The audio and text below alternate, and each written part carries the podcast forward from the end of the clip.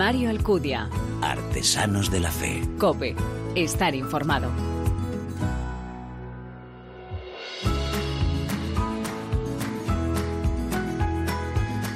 ¿Qué tal? Muy buenas. Te doy la bienvenida a esta sexta entrega de Artesanos de la Fe en cope.es, nuestra cuarta temporada, ya un espacio en el que te ofrecemos una vez al mes esa mirada diferente a la vida desde la fe. Este programa en el que se dan la mano el testimonio, la lectura y la música, elementos esenciales en esa imagen de la iglesia joven a la que nos convoca el Papa.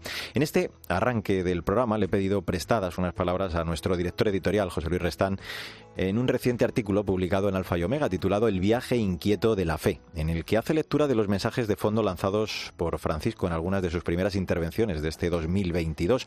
Apoyándose en esas reflexiones, dice que la fe cristiana no es una armadura que nos enyesa, que nos blinda frente a los vaivenes de la vida.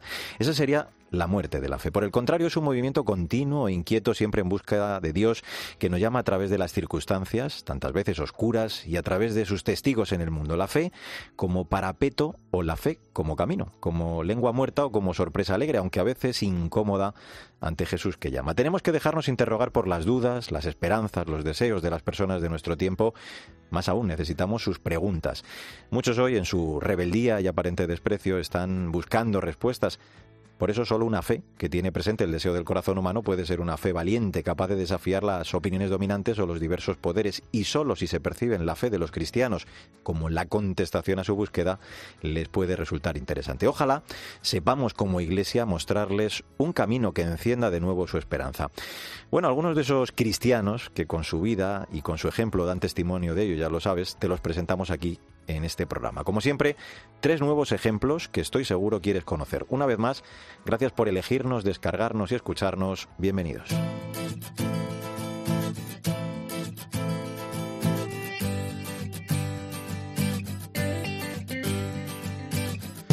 El Papa Francisco nos ha recordado en alguna ocasión la importancia de luchar por una política que se convierte en práctica del diálogo en nombre de la fraternidad humana, que abrace a todos los hombres, que nos una, nos haga iguales, lejos de ideologías que siembran odio, violencia, división.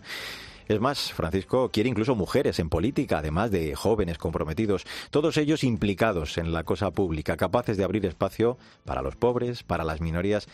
Bueno, pues muchas de estas cosas, desde luego, las encarna y conoce a la perfección en primera persona nuestra primera invitada en esta nueva entrega de Artesanos de la Fe. Estamos hablando de María Sangil, a la que nos presenta ya Sandra Madrid. Hola, Sandra. ¿Qué tal, Mario? María Sangil nació en San Sebastián en 1965. Estudió filología bíblica trilingüe en la Universidad Pontificia de Salamanca porque quería ser profesora de latín. El Pepe de Guipúzcoa le ofreció trabajar en el Ayuntamiento de San Sebastián, fue concejal, presidenta del Pepe Vasco y se inició en la política junto a Gregorio Ordóñez, asesinado de un tiro en la nuca por ETA mientras comía con María el 23 de enero de 1995.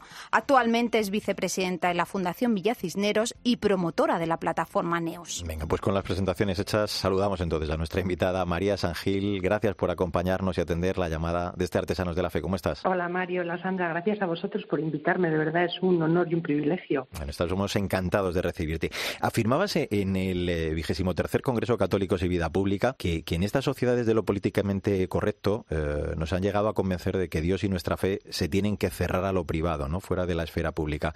Bueno, tú en alguna entrevista de hecho has contado que durante el tiempo que estuviste en política, al menos en parte de él, ¿no? Te distanciaste de la Iglesia incluso, aunque eso sí, no la perdiste, la fe. ¿Qué ocurrió en tu vida, eh, María? ¿Cómo viviste eh, aquel tiempo? ¿Cómo lo recuerdas ahora con la perspectiva de los años? Bueno, fueron años muy complicados, la verdad, y tengo que recordar también que los curas y obispos que entonces teníamos, sobre todo en la diócesis de, de Guipúzcoa, pues tenían bastante poco que ver con, la inmensa suerte y el inmenso regalo que hemos tenido hasta, hasta el día 6 de mm. tener a Monseñor Munilla.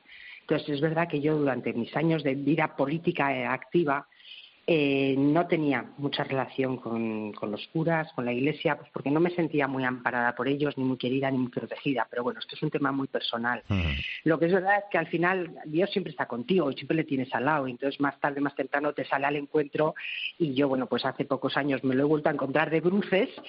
Y, bueno, y estoy encantada de, de vivir la fe de una manera mucho más plena y mucho más participativa. María, cuéntanos cómo es ese momento que decides dejarlo todo y dedicarte a la política. Echando la vista atrás, ¿cómo resumirías aquellos años que imagino fueron muy duros para ti, para tu familia? ¿Qué ocurre en 1990? ¿Y cómo ha cambiado todo en estos últimos 32 años? Bueno, yo decido dar el paso activo a la política el 23 de enero del 95. No exactamente ese día, pero ese es el día en que ETA mata a Gregorio Ordóñez y le sustituye. Venían unas elecciones municipales a los pocos meses y no teníamos candidato. Nos dejaron absolutamente huérfanos. Y Jaime Mayor, que es donostiarra, asumió la responsabilidad de presentarse de número uno a la alcaldía por el Partido Popular. Y me pidieron en las listas. Y yo ya había quedado con Gregorio en que yo no iría en las listas porque él y yo hacíamos un tándem fantástico pero bueno, una vez que ETA le mata, muchos como yo pensamos, hombre, si matan a Gregorio y los demás nos vamos a casa, ETA gana doblemente, con lo cual no nos queda otra que, dar un paso y dar, y dar la cara. Entonces, en ese momento decidí involucrarme activamente y la verdad es que he estado 20 años en la política activa, que han sido 20 años muy intensos, en los que yo no sabía todo lo que nos iba a pasar después, porque pensamos en su momento que el asesinato de Gregorio había sido una cosa puntual, coyuntural, pero que no se iba a convertir en una dinámica como la que ocurrió después, es decir, después ETA eh, decidió poner a los políticos en, la diana y vivíamos absolutamente amenazados las 24 horas del día y a lo largo de esos 20 años he visto bueno asesinar a muchos compañeros, amigos, gente de todos los ámbitos sociales. Entonces han sido años muy duros que uno nunca piensa que va, que va a ocurrir como tal. Pero bueno, no me arrepiento para nada de haber dado el paso, lo volvería a hacer porque creo que cuando uno pelea y lucha por aquello en lo que cree, a pesar del adverso del momento y de las dificultades que ello implique, yo creo que siempre merece la pena. Hay dos hechos eh, que creo que han sido decisivos en tu vida, lo anunciabas hace un momento, de hecho, uno de ellos, eh, en la vida de fe, digo, que nos gustaría que nos contaras, eh, María. Por un lado, lo que supuso tu participación en un retiro de Maús, y luego ese otro del que estabas hablando hace un momento, digo, el, conocer a Monseñor Munilla, que, que cuentas, te abrió los ojos, ¿no? Bueno, fíjate, yo a Monseñor Munilla le conocí en el año 2000, cuando él era párroco de Zumárraga y yo era la presidenta del PP de Guipúzcoa. Mm. Y en agosto ETA mata a un concejal nuestro que se apellidaba Indiano, que tenía una tienda de chucherías y cuya pareja estaba embarazada de ocho meses, que luego, bueno, dio a luz a una niña que, que se llama María, además. Y bueno, yo es entonces cuando empecé a tener más trato con él, porque claro, en ese momento de circunstancias dramáticas, como siempre, pues don José Ignacio se volcó con, la viuda de Indiano, estuvo ahí presente todo el rato y la verdad es que fue una compañía y un, cariño brutal. Y a partir de ahí empecé a tener más relación con él, pero bueno, era el parco de Zumárraga. Es verdad que luego le hicieron obispo de Palencia y también tuve, bueno, pues el privilegio de ir a, Palencia a, ver cómo le hacían obispo y luego estuve también en, San Sebastián cuando le hicieron obispo en el año 2000, creo que fue el 2008. Es verdad que la llegada de Munilla supuso un antes y un después. En mi casa siempre hemos vivido la fe de una forma más o menos activa. Tengo un marido que, tiene una fe muy, muy profunda y siempre hemos seguido, bueno, yendo a misa, participando. Mis hijos están, por supuesto, educados en la fe. Pero mi encuentro brutal o mi, darme cuenta de que verdaderamente Dios está aquí y está conmigo y Dios es amor y me, y me quiere como soy y me ayuda siempre fue en uno de los retiros de Maús a los que yo fui sin saber muy bien a dónde iba, no me importaba nada, porque yo no tenía esa curiosidad de que, ay, es que no se sabe. Digo, pues yo voy a ver qué pasa, yo estoy abierta, pues voy con el corazón abierto y seguro que esto es bueno, porque si me hablan de Dios es bueno. Y yo ahora noto que yo tenía una inquietud, yo tenía una necesidad, yo tenía, bueno, pues a mí me faltaba algo. Y era dar ese paso de decir, bueno, yo quiero vivir la fe de una forma mucho más sensata, mucho más real, mucho más comprometida y con un Dios mucho más presente, porque si no, la vida es un poco incompleta. Entonces, bueno, pues es verdad que Munilla ha influido mucho en mi vida y que los retiros de Maús, bueno, pues han sido un antes y un después en, en mi relación con Dios y en mi forma de afrontar el día a día. María, te leo una frase tuya, aunque quizá haya que ponerla en contexto y tú nos, vas a ayudar a ello. Decías, somos muchos los que queremos reivindicar nuestra condición de católicos, alzar la voz, hacernos notar, tenemos que saltar la barrera de lo cómodo y lo fácil para dar testimonio del proyecto de Dios de nuestra fe. ¿Cómo valoras, María, a día, de, a día de hoy la presencia de los católicos en la vida pública? Bueno, yo creo que nosotros tenemos que estar más activos y más presentes. Es decir, yo creo que todos nos sentimos enormemente orgullosos de este don que tenemos, que es la fe y creo que tenemos que hacer alarde de ello. Yo no pretendo que, todo el mundo, bueno, me encantaría, ¿eh? porque creo que es lo mejor para todos, pero entiendo que hay mucha gente que no tiene fe y no se les va a obligar en ningún momento. Pero también digo que a los que la tenemos no se nos puede excluir o dejar en una esquina del tablero ni social ni político. Entonces, por eso en este momento ha surgido una asociación nueva de la que antes hablabais, que es NEOS, que creo que el acrónimo está bastante bien traído porque es, los cuatro puntos cardinales, norte, este, oeste y sur, porque en España nos da la sensación, bueno, es una realidad que hemos perdido la brújula, hemos perdido referentes y sobre todo quienes defendemos los principios del humanismo cristiano nos sentimos muy apartados y muy excluidos. Entonces creo que es el momento que desde la sociedad civil, sin ningún tipo de complejo, sino con todo el orgullo del mundo, defendamos aquello en lo que creemos, la vida, la verdad, la dignidad de la persona, aquellas cosas que en este momento están absolutamente atacadas por este gobierno, que lo que quiere es hacer un cambio radical de la sociedad en la que vivimos. Y yo que me creo que nosotros heredamos una sociedad y tenemos la obligación de dejarles a nuestros hijos una sociedad mejor, no podemos estar silentes ni impasibles ante esta cantidad de leyes ideológicas que están poniendo encima de la mesa y tenemos que, alzar la voz y salir. Lo último ha sido el querer, bueno, condenar a, a los que van a rezar en los abortorios, a los mm. pro vida, hacer una reforma del Código Penal. Es decir, esto dentro de unos años se contará y la sociedad no podrá entender las abominaciones que estamos haciendo.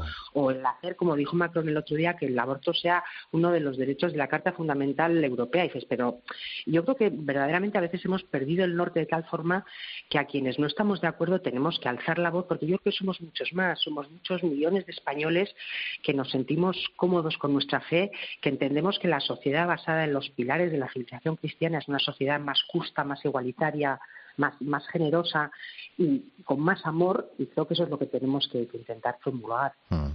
Eh, te hago una última. Eh, hablabas de, Neos, eh, vuestros los miembros os sentís muy orgullosos, decís, de vuestra fe, de los fundamentos cristianos que queréis de alguna forma ¿no? aplicar a nuestra vida. este programa se llama Artesanos de la Fe. a mí me da la sensación, escuchándote, que se necesitan como tú muchos artesanos o artesanas de la, de la política. ¿Cómo se le transmite, María, a esas jóvenes generaciones que, que empiezan en la política pues a, mostrar ese compromiso ¿no? que, nace pues eh, de la fe, de, su compromiso de vida en todos esos temas de los que tú hablabas, ¿no? la, vida, la verdad, la, dignidad de la persona, la familia. ¿Cómo podéis eh, contribuir vosotros eh, a todo ello para que tengamos un futuro esperanzador? Hombre, primero tendrían que tener referentes políticos que hablaran de este tipo de cosas y es verdad que, que en este momento nos sentimos bastante infrarrepresentados quienes creemos en este tipo de cosas. Yo no, no voy a generalizar, ¿eh? porque las asociaciones nunca son buenas. Entonces, por eso, si los políticos no dan respuesta, tendrá que ser la sociedad civil.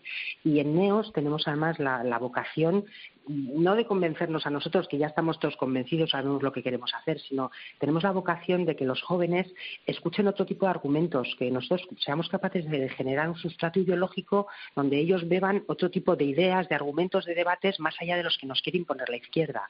Y de hecho, NEOS, que se presentó en noviembre, va a hacer un congreso también de NEOS de jóvenes, donde ellos traten sus temas, pero también desde la defensa de la fe y poniendo lo que es la dignidad de la persona en el centro de todo, porque al final si, si dejamos de, que la persona tenga el valor intrínseco que tiene que tener, pues ya nada, nada tiene valor. Y entonces la vida da todo igual y estamos inmersos en este relativismo absoluto que se lo lleva todo por delante.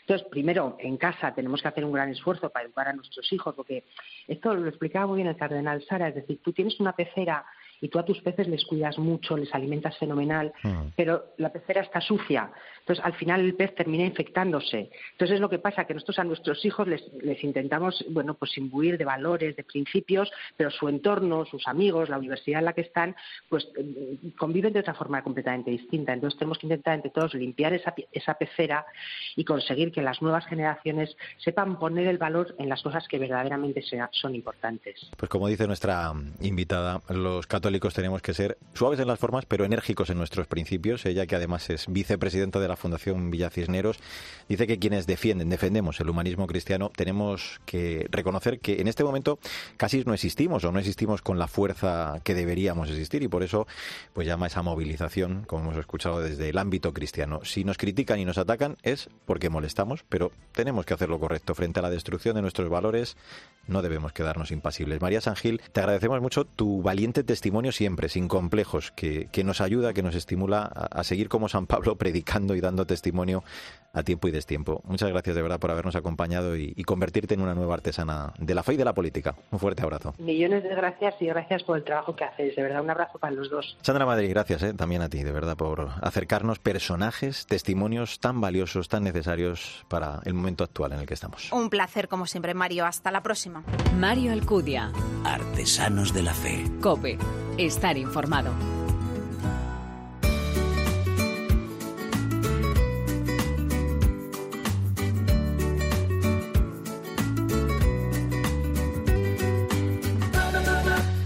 Águeda y su esposo Alejandro tenían la vida rutinaria de un matrimonio bien avenido. Familia, trabajo, salud.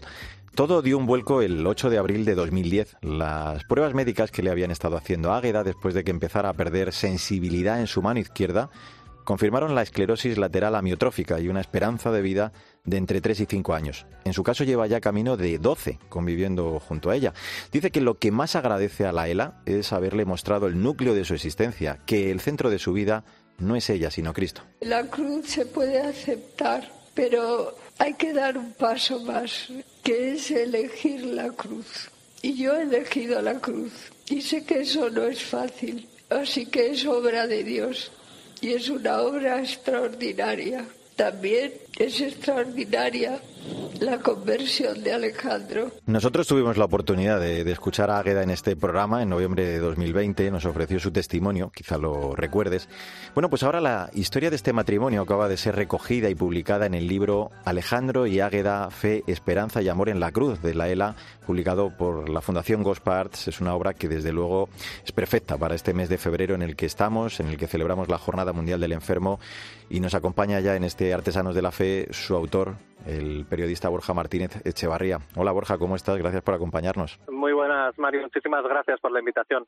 Has publicado a lo largo de, tu trayectoria otros libros como El Bufete, la biografía de Antonio Garrigues Walker o La maravillosa historia de Eugenia, pero este libro, Borja, eh, te inducen a escribirlo. Creo que es en concreto el párroco ¿no? de Nuestra Señora de la Visitación en la localidad madrileña de Las Rozas, eh, don Manuel. En la parroquia, además de Águeda y Alejandro, que dices en los agradecimientos, eh, pues te hace casi una incansable persecución ¿no? para contar esta historia. ¿Cómo fue esto exactamente? Sí, don, don Manuel ya tuvo el detalle de perseguirme para que escribiese la historia de Eugenia, una niña eh, con parálisis cerebral que, bueno, pues cambió la vida de mucha gente a su alrededor durante nueve años ha fallecido recientemente y, y, hace unos años pues pues don Manuel me dijo ¿por qué no escribes esta historia? ¿no? Salió adelante y bueno don Manuel es así te ve por la parroquia y te encarga algo siempre ¿no?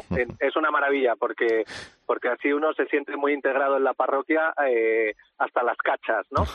Y el caso es que él sí me dijo, Borja, creo que, que, sería bueno contar la historia de Águeda. Yo he de reconocer que lo evité durante mucho tiempo porque, bueno, pues en ese momento estaba inmerso en un proyecto también, pues, eh, muy grande, que era la película Meyugore, que, que, estrenamos en, en, octubre de 2021 en, en los cines. Mm. Y, y, entonces digamos que, que no podía hacerme de, con, con, esta situación, ¿no? Con ponerme a quedar con ellos, a hablar, a escribir y demás. Lo intenté evitar durante mucho tiempo y es verdad que un día don Manuel, siempre que me veía, me preguntaba que qué tal iba el libro y yo regateaba como, como podía, ¿no?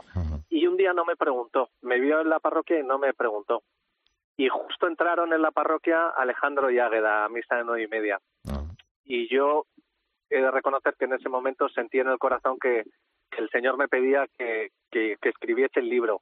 Eh, el Señor me había estado hablando durante mucho tiempo a través de don Manuel, yo no había hecho caso y pues me lo puso en el corazón y me dijo, quiero este libro.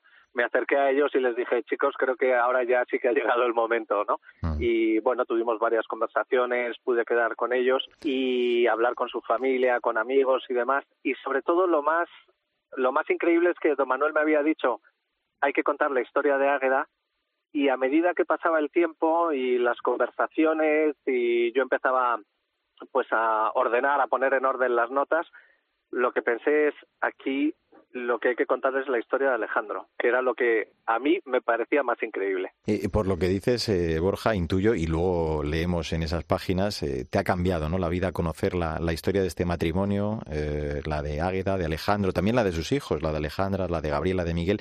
Esas conversaciones, lo cuentas tú así, lo dices de forma literal, digo a corazón abierto, ¿no? en las que te empapaste de, su historia de vida, de fe a raíz del, diagnóstico de la de Águeda. Sí, es verdad que yo a ellos les conocía pues de la parroquia, eh, con Alejandro tuve la oportunidad de, compartir algún retiro de Maús donde eh, él lo hizo y luego estuvo sirviendo en algunos retiros. Y yo no conocía bien la historia, sabía que algo pasaba pero no conocía bien la historia. Es verdad que Águeda lleva 11 años de, casi 12 de enfermedad, Mm. eh, cuando la ELA normalmente es una enfermedad que, que de media en 3, 4 años, pues por desgracia termina con el fallecimiento, ¿no?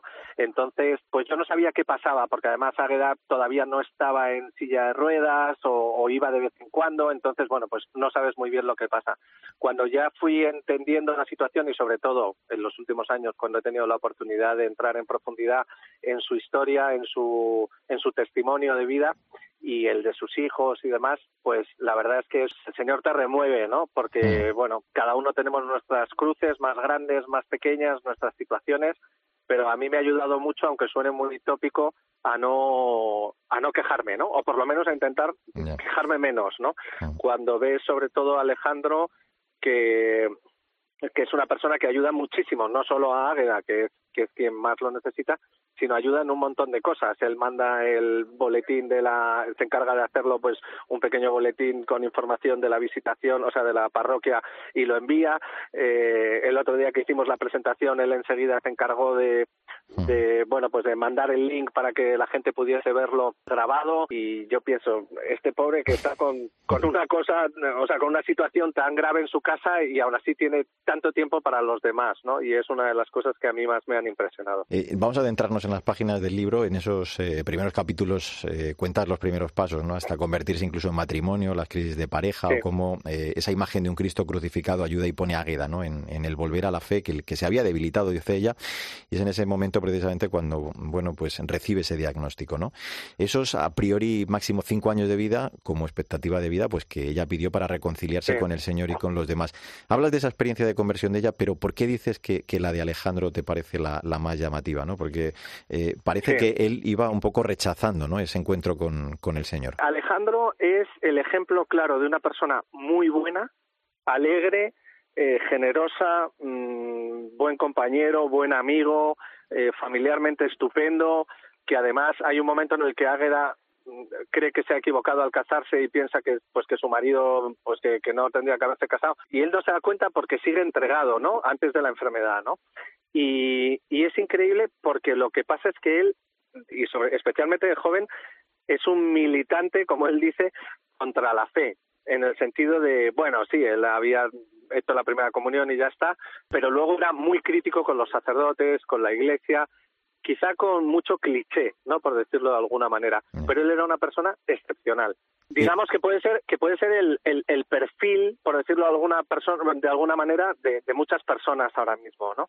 Y es increíble cómo él, pues, tiene un encuentro con el Señor absolutamente normal, tiene un rechazo y y un, un obstáculo, un bloqueo mental con la confesión, ¿no? Mm. Y entonces es impresionante cómo el Señor haciéndose el encontradizo, eh, pues, pues, pues provoca una confesión, ¿no? O, o hace que, que, que él tenga el deseo de confesarse y al final se confiese. Para eso fue decisivo, dime, digo, el, el viaje a Tierra Sí. Santa, ¿no? Con un grupo de, Sí. de Sevilla, eh, ese volver a comulgar de, de Alejandro, aquella imagen también de, de- él subiendo al Calvario por la Vía Dolorosa. Sí. Y todo eso le conduce al final hasta el propio año de la Misericordia, en una celebración de la Catedral de, de la Almudena, que es cuando en ese momento mm, decide, ¿no? Volver al confesionario 40 años después. Exacto, o sea, por eso decía que el, que el, el perfil de Alejandro es, puede ser el perfil normal de, de muchos amigos o, o- o incluso de alguno de nosotros seguro en, en algún momento de la vida, ¿no?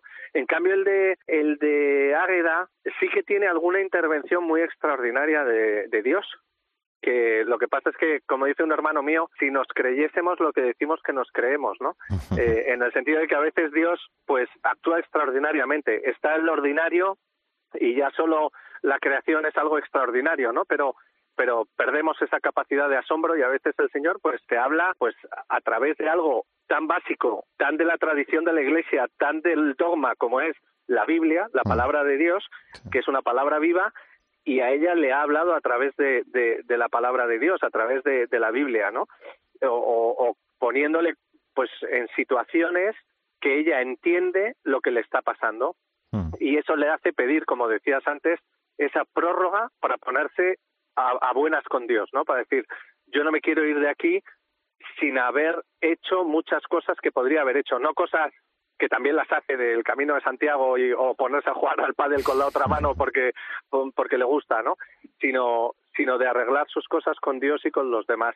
Y entonces, por eso es- es esa como, ¿cómo decirlo? Esa eh, doble cara de la moneda de, lo extraordinario y lo ordinario mm. eh, en dos historias maravillosas en un matrimonio que, que, han tenido esas experiencias ordinarias y extraordinarias. Y la segunda parte del libro la titulas Durante. Eh, aquí hablas, bueno, pues cómo eh, se ha convertido Alejandro en las manos, en los brazos y en las piernas, ¿no? Eh, y ellos, sin embargo, te cuentan, Borja, lo felices que son a pesar de ese sufrimiento, ¿no? Que cómo pues, se han convertido en ofrenda de amor, haciendo, pues como escuchábamos antes, en su propia voz de Águeda, de la cruz la vida, ¿no? Me imagino que, que escuchar esas cosas son las que, como dices en la contraportada, te han devuelto, ¿no? Esa capacidad de asombro también a ti. Sí, sobre todo porque, como muy bien explican ellos, dicen nosotros tenemos un grado de intimidad que probablemente ningún otro matrimonio tiene. Y no hace falta explicar muchas más cosas, pero cuando estás con una persona todo el rato, que la tienes que llevar, la tienes que levantar, la tienes que cambiar, la tienes que lavar, la tienes que... Claro, llegas a un grado de intimidad tan grande que además ellos lo cuentan con, con mucha gracia, ¿no? En, en conversaciones, que te das cuenta que al final eso hace que su mm, testimonio matrimonial han llegado a un grado de intimidad tan grande que te hablan del matrimonio de una forma que yo personalmente mm, pues mm, me ha dado mucho que pensar, ¿no? No ya solo por el grado extraordinario de una enfermedad, sino de decir, es que ese grado de intimidad yo lo puedo tener. Ese grado de, de querer a mi mujer de tal manera que sea un, no porque sea una cruz, la mujer, sino porque sino porque es dar la vida por el otro de una forma total, ah. total, ¿no? Y entonces, y eso representado también en, en los hijos, ¿no? En el amor a los hijos y en, en el desvivirse por sus hijos, ¿no? Es verdad que yo creo que en eso, más que un ejemplo, porque yo creo que a Águeda no le gusta cuando le ponen como ejemplo en el sentido de, ah, claro, como tiene Sela, y, y como hemos escuchado al principio ella, elige la cruz, que muchas veces la soportamos, la, o yo personalmente, yo puedo hablar de lo mío, no sé los demás, pero la soportas, la llevas, la arrastras y, y ella dice, mm, yo es que la he elegido, una vez que me ha venido la cruz, me ha abrazado y la he elegido, ¿no? Que yo creo que eso es también una imagen muy bonita. La vida de este matrimonio eh, da mucho fruto. Bueno, ellos están ligados al proyecto de amor conyugal, acompañan espiritualmente a matrimonios. Y tú recoges en esa última parte eh, cinco incluso de los artículos más significativos que ella pues eh, publica en un, en un blog, ¿no? Lo decías tú, Alejandro, es que se encarga absolutamente de todo. Lo haces con un código QR, algunas de esas entrevistas o apariciones de, de su historia.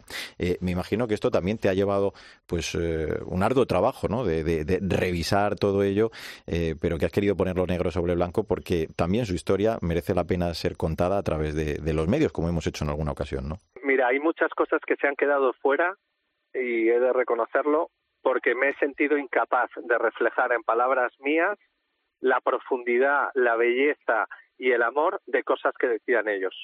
O sea, hay cosas que, que, que yo no puedo contarlas como las cuentan ellos.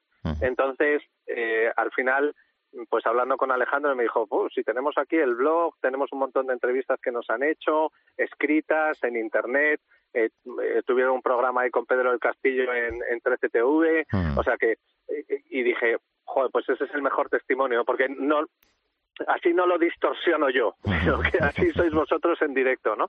Y yo creo que es un bagaje muy bueno, sobre todo para en este momento en el que dedicamos tanto tiempo pues a, escuchar música, ver series, ver tal, pues pues con un simple código QR se pueden leer y entender cosas que seguro de una manera o de otra el Señor nos va a hablar a través de a través de la palabra de otros, a través de la debilidad como es eh, Águeda, la debilidad más absoluta, alguien que no se puede mover y que aún así pues es capaz de, cambiar el mundo con su amor. Es una historia de esperanza ante la enfermedad, pero en general ante cualquier situación en la vida, todo cuando como en la sociedad vemos mucha gente pues superada por la desesperanza, ¿no? El sufrimiento entendido a la luz de la cruz tiene sentido sobre todo nos hace ver que aquí estamos de paso y que lo que viene después, lo que nos espera, como dice el autor, es el cielo. Así lo cuenta en este Alejandro Yagueda Fe, Esperanza y Amor en la Cruz de la ELA, publicado, te recuerdo, por Fundación Gospa nuestro invitado, su autor, el periodista Borja Martínez Echevarría, al que le agradezco el haber aceptado ese encargo de poner negro sobre blanco la vida de este matrimonio y por contárnoslo además en este Artesanos de la Fe. Un abrazo fuerte, Borja. Muchas gracias, Mario. Que, que conste que yo al final de estas cosas las hago por interés.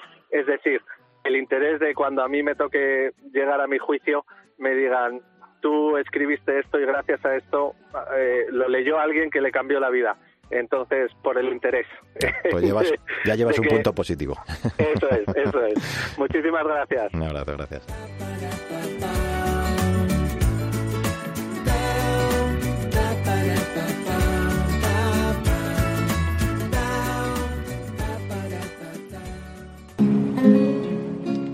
Alcudia. Artesanos de la Fe. Cope.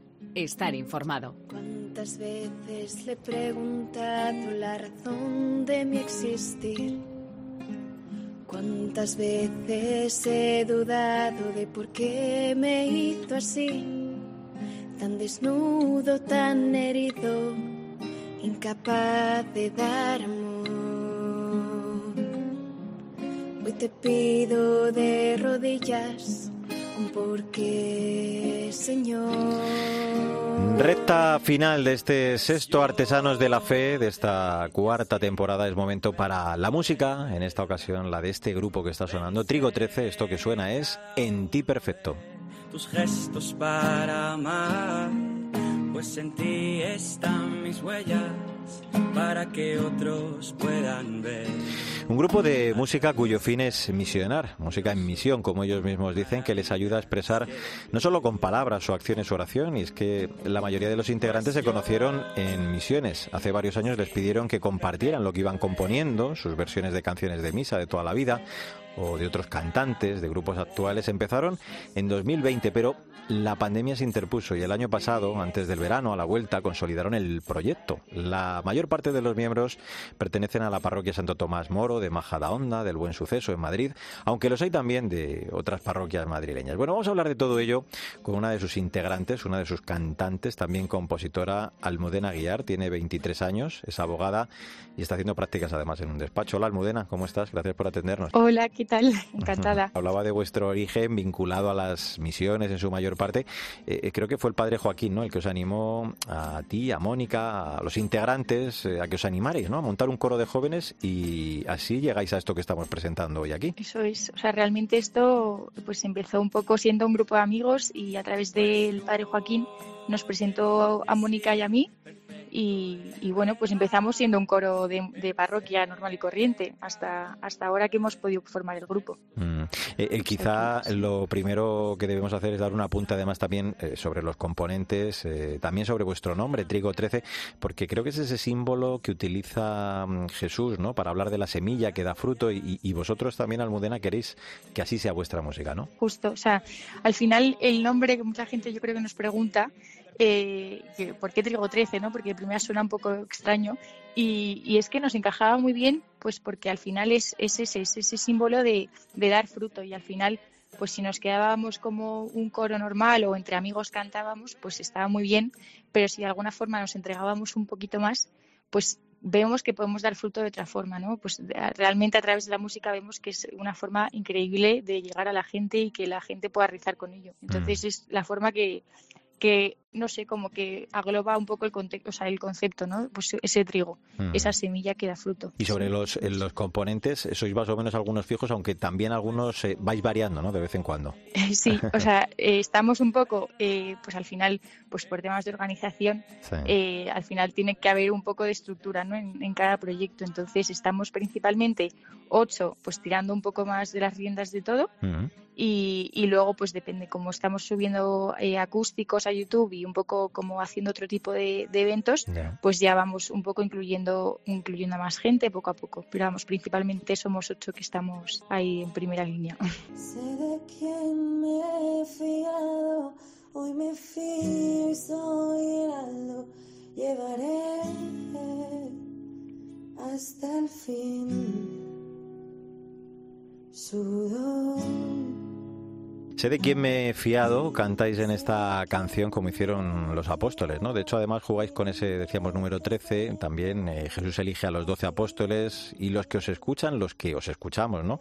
Porque vuestro deseo es eh, que nos convirtamos también nosotros, ¿no? En ese decimotercer apóstol, en ese anuncio del Evangelio. Sí, sí, eso es, o sea, principalmente nuestra idea fue que en ningún momento fuese un grupo cerrado, un poco como tener esa visión a a, esa apertura que, pues eso, pues la idea de que volver a los, a los orígenes de los doce apóstoles, mm. pero que ese trece pueda ser tú y pueda ser cualquiera, ¿no? Que nos pueda estar escuchando. O sea que con esa idea de, abrirlo a quien, a quien se sienta parte. Y contábamos que nacéis de, una experiencia de misión, eh, otros muchos también con gran compromiso en vuestras comunidades, en parroquias. Os une, por tanto, en la fe, ¿no? Ese lenguaje musical también que todo el mundo entiende, que, que, habla al corazón, que es la música. Eh, con algunos temas vuestros, eh, decía yo, Almudena, y, y, otros incluso de algunos artistas, creo, ¿no? Versionados por vosotros mismos también. Sí, eso es, pues, o sea, realmente somos, pues como hemos dicho, ¿no? Pues al final venimos de varias parroquias y lo que nos ha unido es la música y pues principalmente nos ha unido pues pues tanto la, un poco el estilo que lleve cada parroquia en cuanto al coro que tenga, ¿no? Y pero sí que pues tenemos nuestras propias eh, pues canciones originales, tanto versiones de canciones de toda la vida de misa, eh, bueno, un poco eh, aportando cada uno del grupo lo que lo que ha ido aprendiendo en, en su experiencia con Dios y en su experiencia personal entre parroquias. Que seas lo primero, que estés siempre en el centro, pero no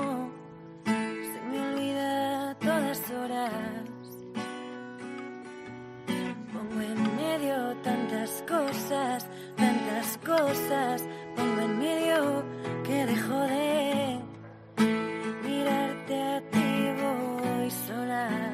Eh, perdería mi vida es ese reconocer lo que el Señor ha hecho por eh, nosotros, ¿no? El reconocer, pues, cómo se entrega por, por nosotros, cómo a veces, sin embargo, también a veces nos dejamos llevar, en nuestro caso, por un estilo de vida muy alejado de su ejemplo, ¿no? Ante tanto reclamo que nos distrae de lo que verdaderamente es, es lo esencial. Así que hay un poquito de denuncia, ¿no? En esta canción. Sí, la verdad que en varias, todavía no hemos sacado todas, mm. pero hay en varias que, que, bueno, pues sí que nos levantamos un poco hacia hacia denunciar un poco ese levantarse, pues al final eh, Mónica, que también es integrante del grupo, ah. viene de la asociación Hatari y que significa eso, ¿no? levántate. Y entonces eh, en muchas canciones intentamos reflejar eso, que es el salir de ti mismo, el perder un poco, eh, olvidarte un poco de ti mismo, ¿no? intentando estar bien contigo mismo, pero siempre como de cara afuera, ¿no? Con los ojos hacia afuera. Y es la idea, perdería mi vida en este caso, totalmente reclama el levantarse y el ponerse en marcha y en acción. Y bueno, varias canciones sí que reclaman bastante eso y es, es la idea, incluso algunas otras, ¿no? Como siempre, como de cara a la juventud, de poder levantarse y hacer cosas, de no quedarte un poco en el sofá todo el día, ¿no? Sino poder realmente eh, ponerte en marcha. Y, es la idea. Eh, la música es, eh, lo vemos nosotros aquí en cada entrega ¿no? de, este programa, un gran instrumento para llevar a cabo esta tarea, esta misión de la que tú estás hablando. vosotros decís, Almudena, que es también esa manera ¿no? de construir el cielo en, en la tierra, el, rezar cantando y contagiar esa alegría y ese anuncio de la fe y de la buena noticia ¿no? con, con la oración hecha música. ¿Esto cómo lo constatáis vosotros eh, cuando os juntáis y cuando hacéis alguna actuación así entre amigos eh, en alguna parroquia? Eh, ¿Cómo comprobáis todo ello que, funciona? Pues sí que yo creo que primero es algo que hemos experimentado todos. Yo creo que es fundamental que todo lo que estemos intentando compartir en hmm. Trigo y en cualquier tipo de misión es algo que estamos viviendo todos un poco pues a diario, ¿no? En nuestra relación con Dios al final es lo que vivimos, que que pues que vivimos como esa juventud eh, de forma que lo queremos queremos traer un, trocito de cielo aquí a la tierra no de alguna forma y, bueno pues son los regalos al final que te, que te va dando la fe y que si no experimentas tú mismo si no de alguna forma lo buscas y tienes una experiencia personal eh, con Dios y muy cercana es muy difícil entenderlo, ¿no? Pero gracias a Dios, pues eh, en general todos lo hemos vivido así y es nuestro un poco pues el, nuestra esencia, ¿no? Esa, esa naturalidad, esa juventud pues sencilla, eh, muy natural y con muchas ganas de, de, llegar al cielo todos juntos, ¿no? Y de llegar en equipo, que en alguna canción en Cuéntame también lo decimos así, ¿no? Al cielo en equipo siempre, porque es como nuestra forma de, de no ir solos, de ir siempre acompañado. Me consagro a ti, María, peregrino a tus pies. Visita hoy mi alma y renueva con tus gracias todo mi ser. Como Santiago en el Ebro, hoy me rindo de rodillas. Necesito de tu gracia, María, porque yo solo no puedo. Bueno, esto es una oración a María hecha canción, eh, Madre Ven, que, fue elegida además como himno de la peregrinación que tuvo lugar el pasado mes de mayo desde Zaragoza con destino a Santiago de Compostela.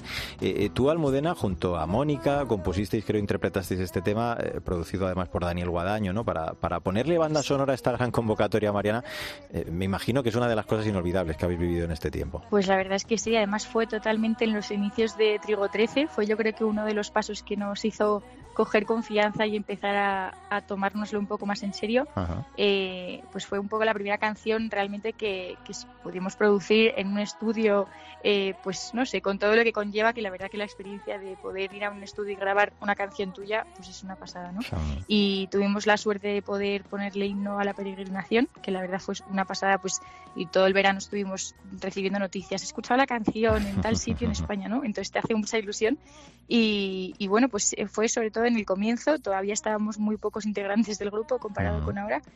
Y, y bueno, pues, eh, pues fue un súper buen comienzo y con, con Dani, con Dani Guadaño, la verdad que una pasada porque eh, tiene, vamos, muchísimos conocimientos musicales y claro. fue un auténtico paso bastante, vamos, que disfrutamos muchísimo. Y hablando de la, de la composición de esta canción, eh, me imagino pues eh, que mirasteis de alguna forma, ¿no? Vuestra propia experiencia, esa relación con, con, María, ¿no? Recordando cómo ella es la que nos lleva a Jesús y que a pesar de esos momentos de debilidad, pues ella siempre nos alienta, ¿no? Nos infunde esa confianza. Todo eso tratasteis de, de llevarlo a la letra de esta canción. Sí, sí, total. Es verdad que tanto Moni y yo, como cuando lo comentábamos al principio y nos tocó componer esta canción, las dos comentábamos que a veces es difícil componer a María, o sea, nos da la sensación de que hay menos canciones hacia la Virgen María, ¿no? Porque al final el amor de Dios o de Jesús como que de primeras te, te es más cercano, ¿no? El sufrimiento en la cruz y un poco ese tipo de sacrificio, uh-huh. a veces, o por lo menos a las dos, se nos hacía más cercano, ¿no? Incluso nos costó ponernos a, a escribir a María, pero luego fue una pasada de bonito porque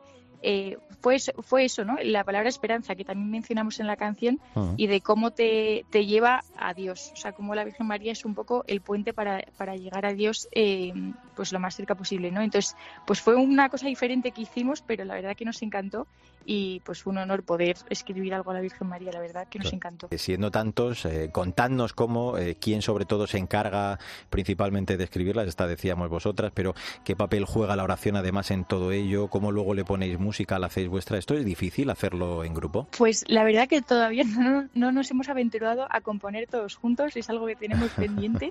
eh, ahora, hasta ahora lo que hemos hecho pues cada uno dentro de, de lo que ha pasado estos años, veníamos ya varios con canciones ya compuestas de otros años y las hemos puesto en común. Entonces siempre han sido, pues hasta ahora, oraciones personales de cada uno, ¿no? Cada uno tiene varias canciones yeah. y ha sido un fruto de una oración personal de cada uno. Entonces tenemos pendiente poder hacer oración juntos, que es lo que hacemos pues siempre todas las semanas quedamos para ensayar y al final más que ensayo es oración. Y, pues ojalá de ahí salga alguna canción en conjunto, pero vamos, por ahora son composiciones de cada uno personalmente y, bueno, ahí estamos.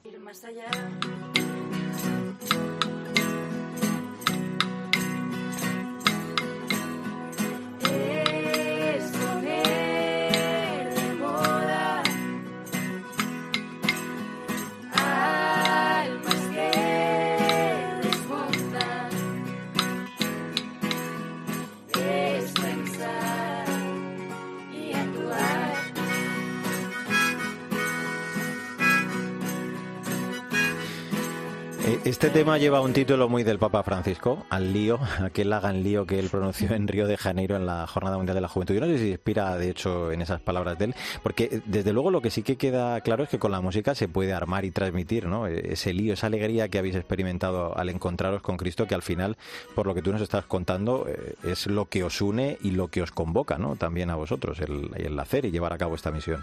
Sí, sí, esta canción concretamente la compusimos para el Padre Joaquín también eh, al principio, bueno, pues él tiene un podcast, ¿no? Y es la canción de entrada y salida del podcast. Y, tenía pues esa idea, ¿no? De hacer lío, de, de, pues un poco de, de, hacer ruido, ¿no? Y de levantarse otra vez y de, no sé, un poco como dice la canción, ¿no? Como buscar almas que desmontan, un poco como el salirse de, del camino en el que estamos todos, que parece que todos tenemos que ir en lo mismo, ¿no? Pues un poco eh, hacer lío y, dentro de, ser católico, ¿no? Que a veces pues parece como que es todo lo contrario, pero en este caso, pues siendo católico, siendo joven y poder hacer ruido y, gritar que es católico y que, bueno, pues estar orgulloso, ¿no? Eh, tenéis un canal de YouTube con vuestro nombre, Trigo13, eh, lo recordamos para que nuestros oyentes puedan pues acercarse y, y ver esos temas que tenéis. Habéis ofrecido incluso alguna jam session, pero yo os pregunto por ese paso más. ¿Para cuándo el disco que os consolide de alguna forma en el panorama musical? Pues la verdad que me da miedo poner fecha porque yo soy la primera ilusionada en tener una fecha cerrada ya pero, pero sí que puedo decir que estamos, pero vamos, mm, trabajando lo siguiente, estamos totalmente cuidando muchísimo el tema del disco porque tenemos unas ganas enormes de poder eh, pues ofrecer, yo creo que poner, subir música a Spotify ahora mismo es lo que más cercano y lo más accesible para todo el mundo. Hmm. Y, estamos en ello, pero es que el mundo de los estudios es muy complicado. Ah. Estamos descubriendo un mundo, ah. un mundo nuevo que en ese aspecto, bueno, pues no es fácil, ¿no? Y lleva bastante tiempo conseguir la canción como quieres, bueno, pues lleva tiempo, pero vamos, estamos en ello. Y aunque no pueda poner una fecha, seguramente antes de verano esperamos que esté, que esté el disco fuera. Lo que has empezado ya salió. Cuéntame en unos años qué es lo que cambió.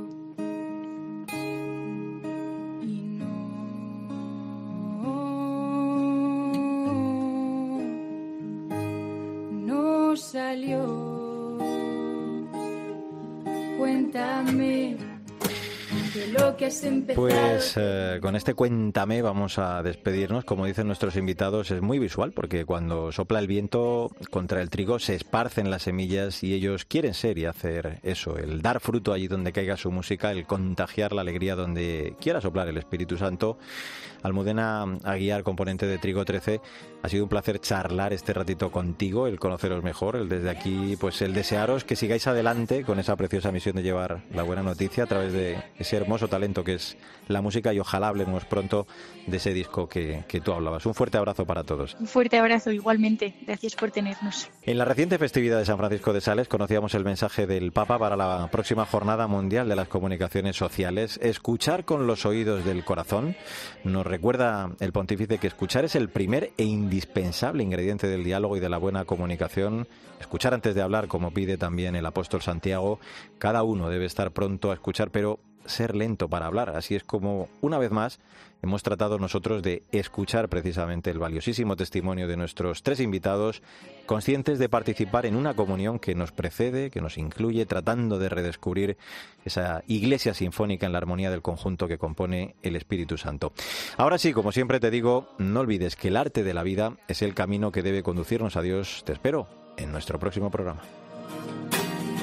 Tenemos un regalo en nuestras manos tenemos una vida que vivir, jóvenes unidos como hermanos, porque Él lo quiso así. Mario Alcudia. Artesanos de la Fe. Cope. Estar informado.